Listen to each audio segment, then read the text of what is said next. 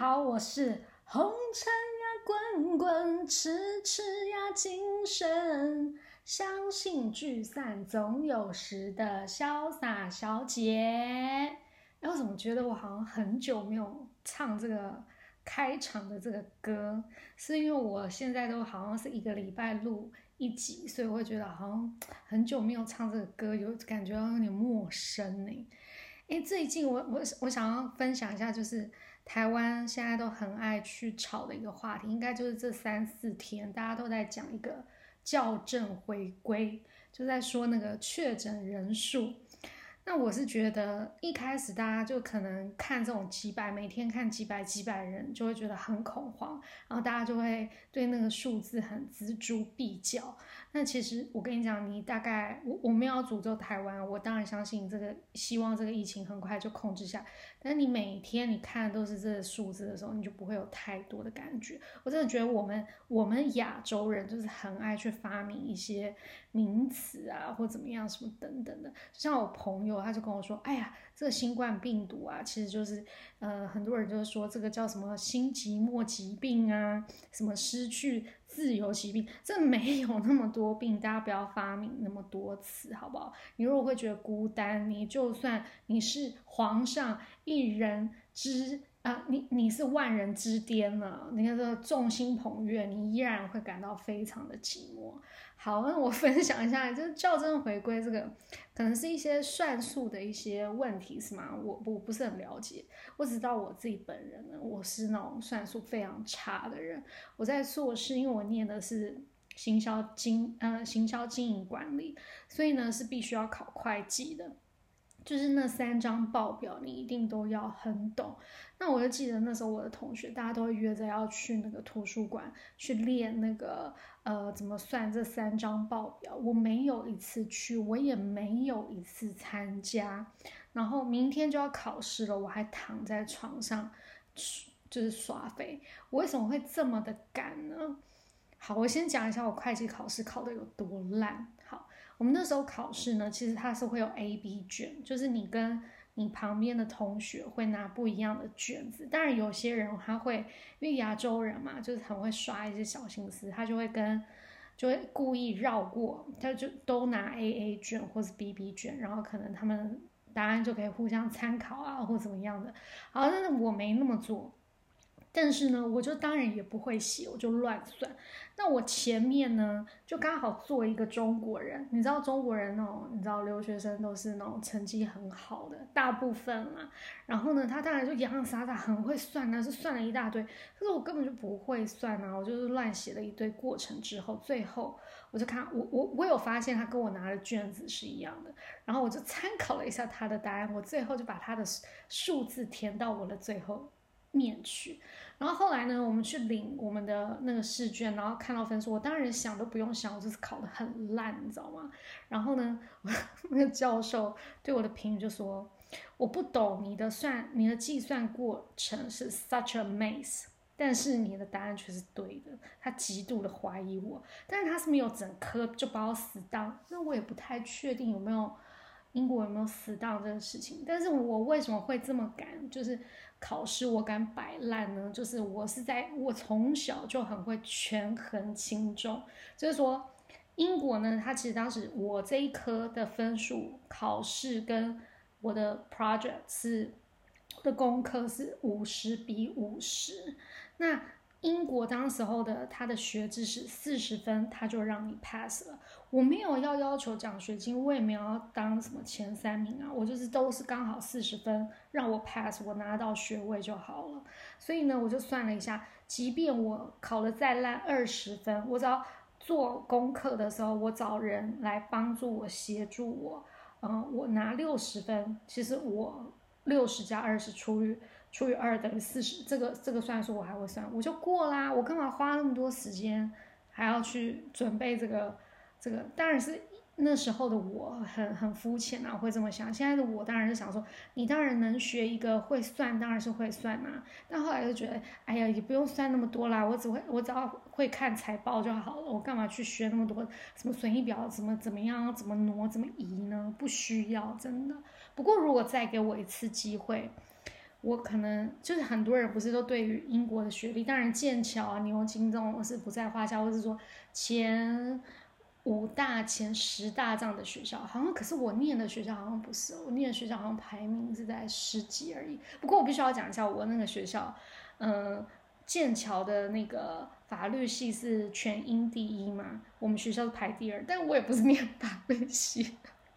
好，不过如果再给我一次机会的话呢，我我觉得我不会去英国念书，我会来美国念书，而且我希望我大学就要来，你知道吗？因为这生活太多彩多姿啦，马上大学就要立刻过来，但是我是觉得。嗯，疫情的时候来出国念书，不管你去哪一个国家，都蛮倒霉的，因为你缴那么多学费，然后你只能线上上课，真是太不划算了。因为你到国外念书，你就是要去体验当地的一个文化，然后然后感受当地的很多那种你你会接受很多文化冲击，然后你会认识很多不同来自不一样国家的人，然后去扩大你的视野，增加你的呃国际观，是一个非常非常好的机会。好，回过来说一下，我刚打完新冠的，我是打莫德纳，我打了第二剂，然后我打，我来分享一下我的心得，因为我今天是刚打完了第三天，其实我刚打完的第一天，我就很想要录 podcast，可是我还是就忍住，我就想说等一下，等个两三天，看我的副作用到底是怎么样，因为很多人都在说第二剂，不管你打的是。辉瑞或者是莫德纳，其实你的那个副作用都会很明显。可能有些人就说什么，你若平常就是一个免疫力很好的人，因为像我就是一个免疫力很好的人，你可能反应就会很大，你就会发烧好几天，然后下不了床或怎么样等等的。那我来分分享一下，我去打的时候呢，嗯，的确，我觉得。打就是那个入针的时候，它没有像第一季，就是说完全没有感觉，它是会，它打你会感受到疫苗正在打进你身体，可是你不会觉得痛，可能有可能是因为我。已经认识这个护理师，因为我第一季也是他打了，所以我是很信任他的。我只是有感受到，这个疫苗进入到我的身体的时候，其实我感觉到有一点不适。那我看了小红书上呢，有一些小红书友就有说，哦，你打完呢，你要尽可能的晃动你的手臂，然后尽反正你就一直晃晃晃，然后它会降低你的那个肿痛的感觉，这样。然后我就很听话，因为你打完之后，他会要求你在等候区等十五分钟。都没有事，你才可以走。我就疯狂的晃动我的手臂，我想说如果没有效，我也就当就是消副乳，你知道吗？好，然后我呃十五分钟之后我就没事嘛，我就走。那我是在 Subway 里面打，我就马上去买，呃一一一盒诺罗，就啊泰罗泰啊不不不泰诺，就是呃那个护理师会建议，如果你身体有不适的话，要吃这个感冒药，它会缓解你的。呃，疼痛跟你如果发烧的话，这样子的药，我就马上去买。然后买了之后呢，我一上车我马上就先吞两颗。然后回家的时候我也没什么感觉，可是因为我打的时间非常的早，所以我很困，我有睡了一下。然后隔天，其实我有肿，我手臂还是有肿，可是没有像第一次。第一季打的时候，那种肿的非常的厉害，就是我连，因为我是打左手嘛，我连左边侧睡完全都不能睡，我就是会痛到醒过来。我这次也没有，可是它有肿，而且它肿的部位是第一次是，比如说从施打的那个手臂的位置往上延伸到脖子、肩颈这一块，都会觉得很酸、很肿、很胀。可是我这一次的肿的部位是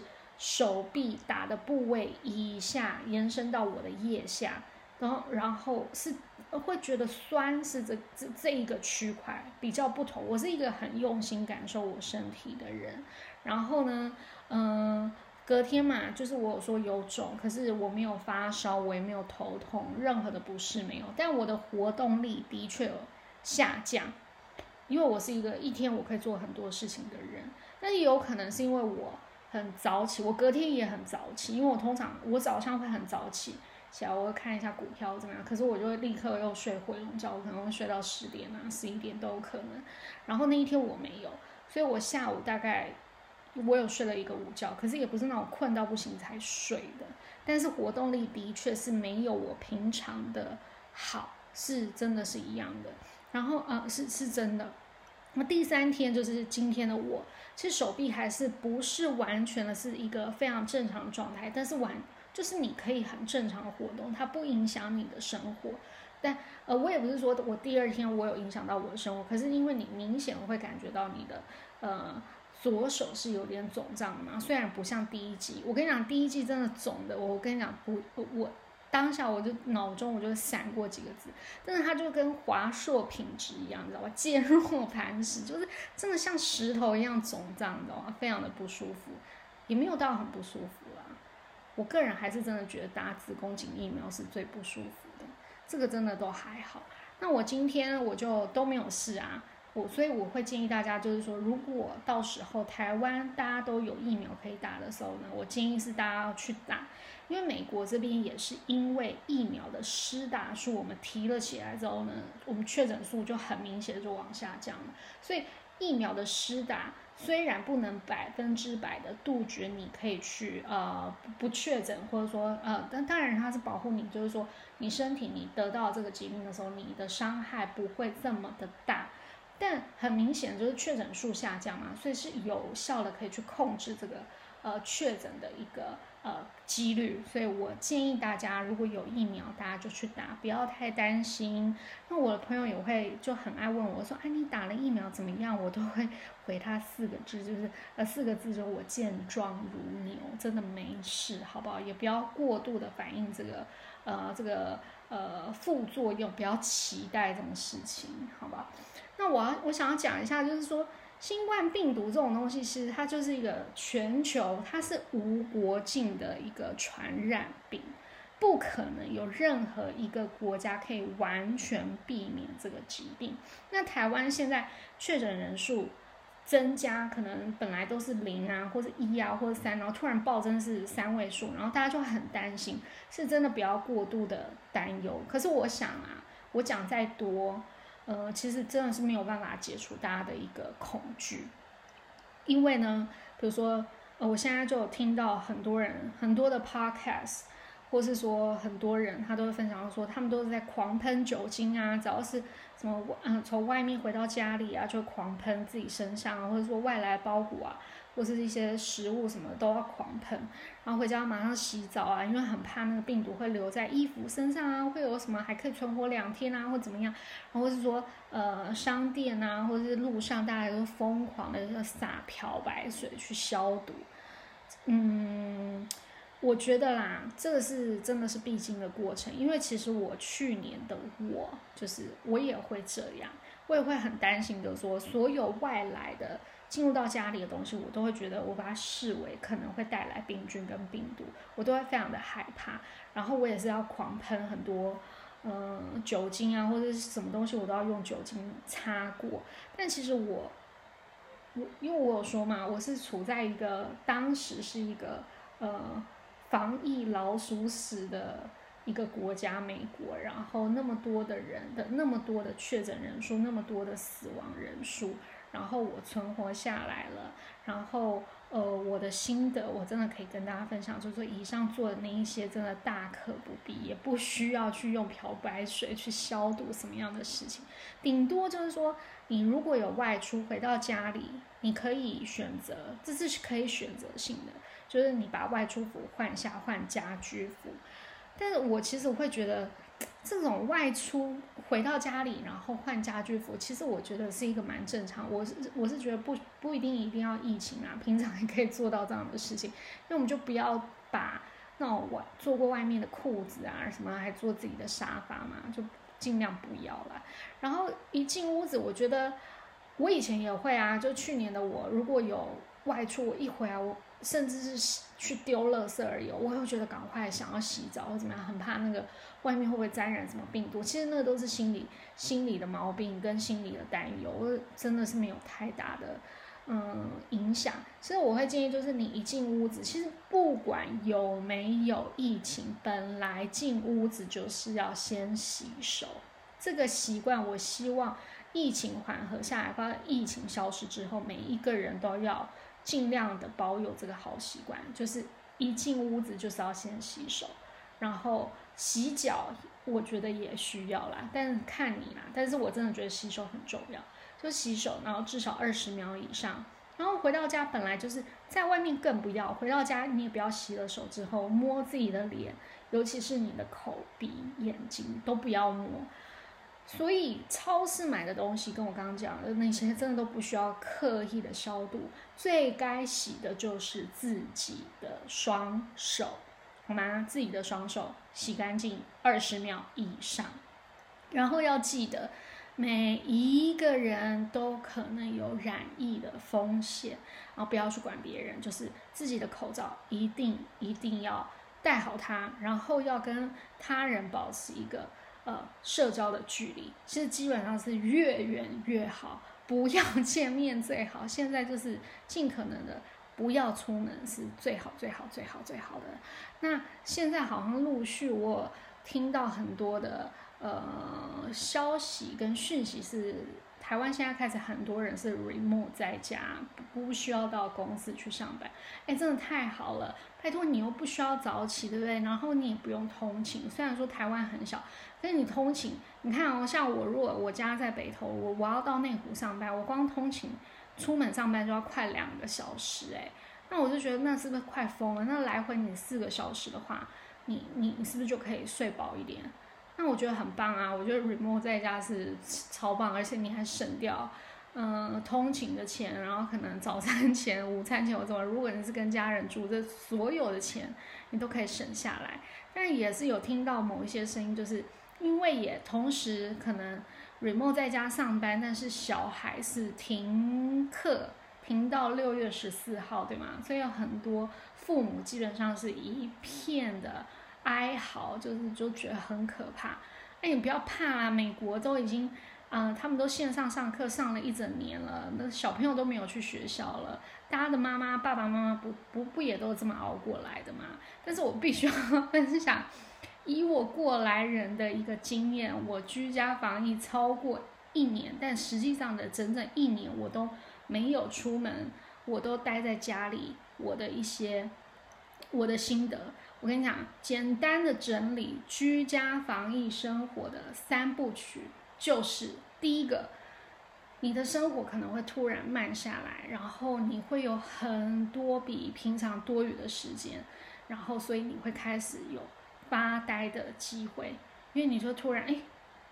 我本来这个时间我可能要去哦出门去上班，或者说我这个时间我可能要去哪边哪边，但其实现在很多呃。非急需的外出行为都都会被暂时搁置嘛，所以你可能不需要做这些事情之后，所以你第一件事情可能就会先开始放空发呆，然后接着呢，时间一长，第二件事情就是发胖。真的，我跟你讲，我去年我是一个我好像从二十九岁之后我就没有量过体重的人，因为我就会骗自己，我最胖就顶多是四八公斤。然后我就说哦，我只在乎身形或什么。但其实你身形，你穿你发胖，你穿衣服一定很明显。我去年的应该是有胖到我人生的巅峰，就那种肚子我都觉得是一圈肥油。可是我又不管好。那下一半下下一步会是怎么样呢？你可能嗯呃下一步其实就是你会直接发疯了。时间一长，人你都待在家里，然后大门不出二门不迈，你真的不用多讲，就是会直接。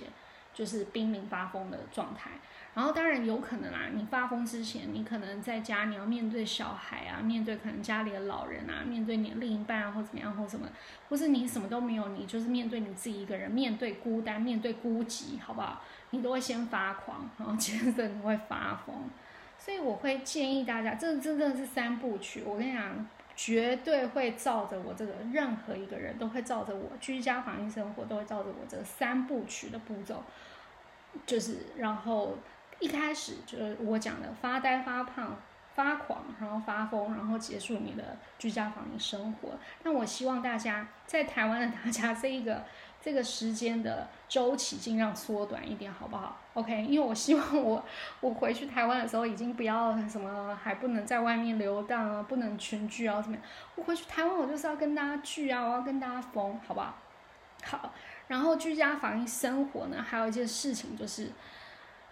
因为你可能都要在家，有些人要自己煮三餐，但是有些人他会叫外卖，有些人可能会担心外卖的食物会怎么样或什么不放心，他会自己煮。我跟你讲，对自己好一点没有关系，胖一点没有关系，把伙食费往上提，平常的三两两倍至三倍都没有关系，就是要对自己好一点，好不好？我觉得在家里你就是。你可以囤一些你自己爱吃的食物，然后去做菜。不然我下一集，我这这次好像已经真的讲太久，下一集来讲说要怎么在居家防疫。我跟你讲，我朋友都跟我说，哎，我觉得你去年真的很厉害，都没有出门。我跟你讲，真正厉害的不是这个，是我去年我都没有外食，我好像顶多只有吃两三次麦当劳，是完全没有外食，我全部都自己煮，而且我还没有吃腻我自己做的饭。我下一集来分享。就是居家防疫要怎么煮三餐好了。那另外要提醒大家，绝对要记得要记得，